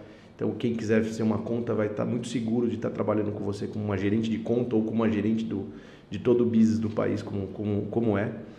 E assim, para a gente iconizar um pouquinho mais, qual dos três anos, qual o projeto que mais te trouxe orgulho assim de ver é, ver acontecer, vai? Que são, foram projetos fantásticos aí que, que foram feitos, É, né? eu- essa semana eu tive num, num evento de um- uma outra conta que atua num segmento completamente diferente da, da Equaliza e é uma conta que a gente tenta desenvolver há bastante tempo. Tem uma Sim. equipe fantástica, mas eles estão patinando para entender justamente Não, pode falar as que, qual, qual é o nome da conta? responsabilidades. É o Pode- pessoal da, não, da- do grupo Sonepar Boa, boa, que Sonepar, atua no, parabéns. no segmento industrial Muito bom. ah, bem forte. E ah, acontece que eles precisam, o próprio cliente final está demandando deles soluções. Então, eles estão sendo pressionados a aprender a parar de vender produto. Aprender a parar Ótimo. de vender luminária ou lâmpada LED e vender Estão começando a pensar no um todo, sistema, né? né? Ah, e aí o bacana de Lutron para eles é que eles trabalham com vários fabricantes de luminárias ou de produtos de iluminação. O A, o B, o C, o D, o L, o P, enfim. E aí eu Tá. desenhei para eles no quadro assim, a gente tem várias setas na vertical, só que a Lutron tá aqui, ó, na horizontal. Fazendo um cross em usando todas elas. todas. Então Tá. não importa o fabricante de luminária, não importa a etiqueta, o label do seu da sua fonte de luz. Um sistema de controle Lutron, ele vai poder atuar em todos individualmente ou agrupados, porque um projeto de iluminação hoje nunca tem um único fabricante. A gente sempre vai falar de projetos que envolvem pelo menos dois ou três fabricantes ali de luminária, técnica, decorativa, funcional, Sim. enfim. E, e isso, é muito isso- interessante. Isso é muito legal. E é você falou, único, Ana. é único. Isso é muito legal que assim entrou até numa, numa- claro que talvez nem, de- nem a pergunta nem foi totalmente Nem lembro qual foi outro. clara, mas é assim que eu fiz, mas você tocou no assunto que talvez puxou o gancho para outro assunto que mais interessa.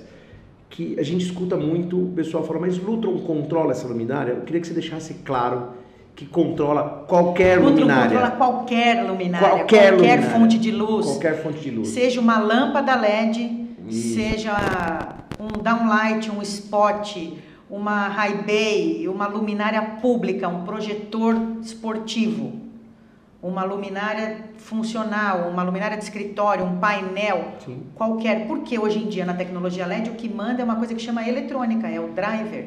E- Então, E, a gente tem Lutron hoje aplicado num Expo, como a Expo Center Norte, tem escritórios aí das empresas de tecnologia, de quase todas global, que são contas globais sim, da Lutron. sim, sim. Nós temos em, em- em escolas, né, também, tem hospitais, então assim, não tem restrição nenhuma. Então aquele que, light designer, aquela pessoa que está projetando iluminação, buscar a Lutron, ele está seguro de que vai ter um Volvo como eletrônica Sim. e vai ter um produto na área comercial, se bem aplicado, com preço muito competitivo. Eu estou dizendo que eu, eu afirmo isso porque eu sou um Claro. player da E você consegue olhar um pouco E- uma outra, cercar a- o surrounded job aí, cercar o trabalho de uma outra maneira com outros stakeholders aqui. Isso. São, são várias engrenagens que precisam ser movidas ao mesmo tempo para que um projeto de controle seja convertido numa instalação de controle.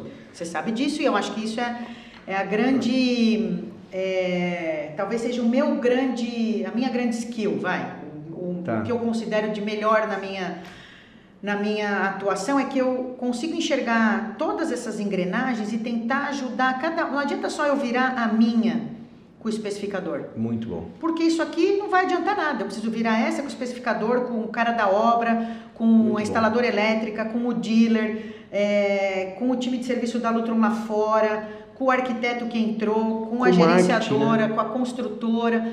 Então, existe aí uma, de fato, uma, um sistema de engrenagens extremamente é, complexo e rico com inputs, opiniões, papéis diferentes numa obra que precisam funcionar para que o sistema de controle de fato seja vendido. Não adianta eu gerar especificação e não ajudar ninguém a vender, ou não fazer o papel de repente de ajudar um integrador que não consegue argumentar ainda direito que ele está aprendendo, falar com o cliente final. Sim. Então eu vou, eu participo, a gente argumenta, eventualmente faz algumas demonstrações de retorno de investimento. E, mas o dealer tem que estar tá lá, porque o cliente final precisa saber, tá, mas eu vou comprar Lutron. Não é a Lana que vai vender Lutron para o dealer, para o cliente final. Sim. É um integrador Lutron. Sim. E esse cliente final precisa, ele não basta ele confiar na Lutron como marca, ele tem que confiar no cara que está levando a bandeira Lutron lá para dentro Entendi. e ter certeza que depois que ele estiver usando a obra, daqui um mês, dois, três, seis, um ano, o sistema dele vai estar tá funcionando, os relatórios vão estar tá sendo gerados, se ele precisar fazer um relayout, ele vai poder chamar e a coisa vai estar tá ali acontecendo. Então, o, eu diria que a parte mais difícil do meu trabalho é ter é, ou, ou é, é, é, ter essa certeza de que uma obra bem, um projeto bem especificado vire uma obra bem executada para que aquele cliente final ou aquela construtora ou aquele escritório de arquitetura continue confiando em mim, porque não adianta eu fazer um projeto de Lutron bem feito e depois não, ah, não funciona, faltou um negócio, o laço DALI não está conectado, o sensor não aciona a luz na saída. Então, a garantia do perfeito funcionamento de um sistema Lutron, que é um produto extremamente confiável e que a prova de falhas quase, ele está na mão desse integrador que precisa ser muito bem formado. O que me impressiona na Lutron quando eu trabalhei, mas também com as pessoas que trabalham na Lutron, que todos têm uma pressão do número, Sim. todos têm que vender, todos têm que produzir, mas antes disso sempre tem uma preocupação naquilo que está entregando.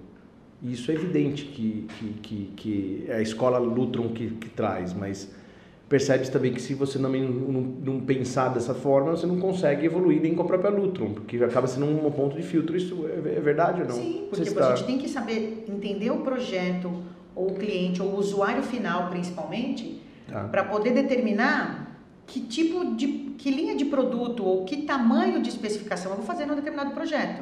E Ótimo. mais um, um, exemplo do que eu comentei outro dia com, com o pessoal na, da Sonepar, assim, Lutron não é caro porque eu posso dizer para vocês hoje que a gente tem sistemas sofisticadíssimos da Lutron instalados em boutiques como a Christian Dior, Sim. em São Paulo, no Hotel Fazano, Sim. no restaurante dentro do Cidade Matarazzo. Mas, ao mesmo tempo, a gente tem sistemas Lutron instalados no supermercado Jacomar. Tá. Olha aí, ó. A gente tem tipos de cliente distintos. Altíssimo luxo, público seleto e um supermercado, muito bom, muito uma rede de supermercado regional, popular. E aí no meio a gente tem tudo, tem escritórios locais, tem empresas digitais como Facebook, Google, uh, Amazon, LinkedIn, empresas grandes, bancos aqui no Brasil, uh, que usam sistema Lutron em seus escritórios, em, em, no seu meio de trabalho. Tá. Algumas indústrias estão começando a adotar isso também, áreas de armazém. Então, a, não importa o tamanho do projeto ou, ou de novo, o portfólio ele é o mesmo. Tá. Quando ele está corretamente aplicado para a necessidade do usuário, o cara que tem um supermercado, ele só quer dimerizar a luz para entrada tá. de luz natural. Lana, acho que daria para ficar 4, 5 horas. Primeiro que você fala muito bem, entende muito bem. Mas eu vou ainda continuar. Eu sei que a diretora nossa está olhando, no caso do tempo, mas ela que se tá vira depois com a edição. Né? Mas é o seguinte, não, tá, tem tempo sim, tá, tá dentro do tempo, mas não importa, é importante o bate-papo. E eu queria falar de duas coisas. Primeiro que você já falou dos projetos, enfim, agora falar da, da inovação da Lutron. Uhum. Nós, nós estivemos em, em, Austin agora, em abril, né? Isso foi em abril. Foi, foi. E eu percebi duas coisas. Uma mudança drástica na, na Lutron. Drástica, assim, natural, mas uma mudança que parece que a régua aumentou, né? Uhum. Que antes era uma venda de eu acho que o maior símbolo disso é ver o que vai acontecer daqui a duas semanas no LED Forum, que é o principal LED que tem, o principal fórum de, de, de iluminação que tem na América Latina hoje, que apesar de chamar LED Fórum, mas ele é óbvio que não é só para falar de LED, né? Sim. É, é falar de iluminação é. em si. Em que vem gente, a Lutron vai trazer uma, uma convidada especial aí para poder palestrar, excelente também. E eu vi que, que a Lutron deixou de ser uma empresa puramente de engenharia, que é o reflexo do que era anteriormente, que a gente via um stand parecendo na feira de ciências nos anos anteriores, inclusive quando eu trabalhei lá, sim, sim. e que agora tem uma linguagem muito mais da arquitetura, muito mais da fina, da, da poesia, da aplicação, da luz, do controle. É, e eu queria que você falasse um pouco disto e também falasse de uma coisa que me chamou bastante atenção e que eu acho que isso envolve o futuro das empresas que são os dealers, envolve o futuro da, da, da, dos, dos, players para onde a gente vai buscar, que é uma fábrica que a Lutron comprou que chama Ketra. Então, assim, que é excelente. Eu queria que você comentasse dessas duas coisas, porque o que me chamou a atenção, e é onde eu pergunto para você, porque hoje Lutron consegue controlar uma luminária, qualquer luminária liga-desliga, como a gente acabou de falar, qualquer luminária com controle de mirizável em 0 a 10, que é um protocolo lá de 1974, também criado pela Lutro. Depois ela consegue controlar é, uma luminária em forward phase, reverse phase, que é o tipo de mirização do estado sólido, e consegue dimerizar na maior parte das vezes que a gente usa em DMX, né? Sim, claro. DMX, é. E o que a gente mais usa que é o DALI. Então a gente está falando de DMX, de DALI, de 0 a 10 de mirização, é, Ford Phase de habilitação e on-off como liga-desliga. Uhum. Isso vai se manter, liga-desliga, mas a gente está falando de outros quatro protocolos que, no meu ponto de vista, não sei se eu estou errado, a Ketra mata isto. Dá para falar, né, para aqueles que são mais técnicos, que o miolo do quadro, aquilo que a gente coloca para controlar a carga, para controlar a luz, nos próximos anos vão sumir? Eu queria que você explicasse um pouquinho mais de Ketra, se isso é, é possível ou não. Falando de inovação e de futuro, é, vai. Bom, talvez, talvez o assunto Ketra ele permeie as duas respostas e talvez eu não lembre exatamente as duas coisas. É, a parte da, da inovação, o que eu percebi também num curto período de tempo na Lutron, em três anos, mas eu conhecia a Lutron estando no Brasil né? Desde que eu entrei na iluminação, a Lutron já estava aqui com as soluções residenciais e tinha um showroom na Avenida Brasil. Lembro, muito lembro. Muito bacana, visitei, era bem técnico e era bem voltado para o residencial e para os integradores de áudio e vídeo que faziam home theater e que normalmente não entendem nada de iluminação.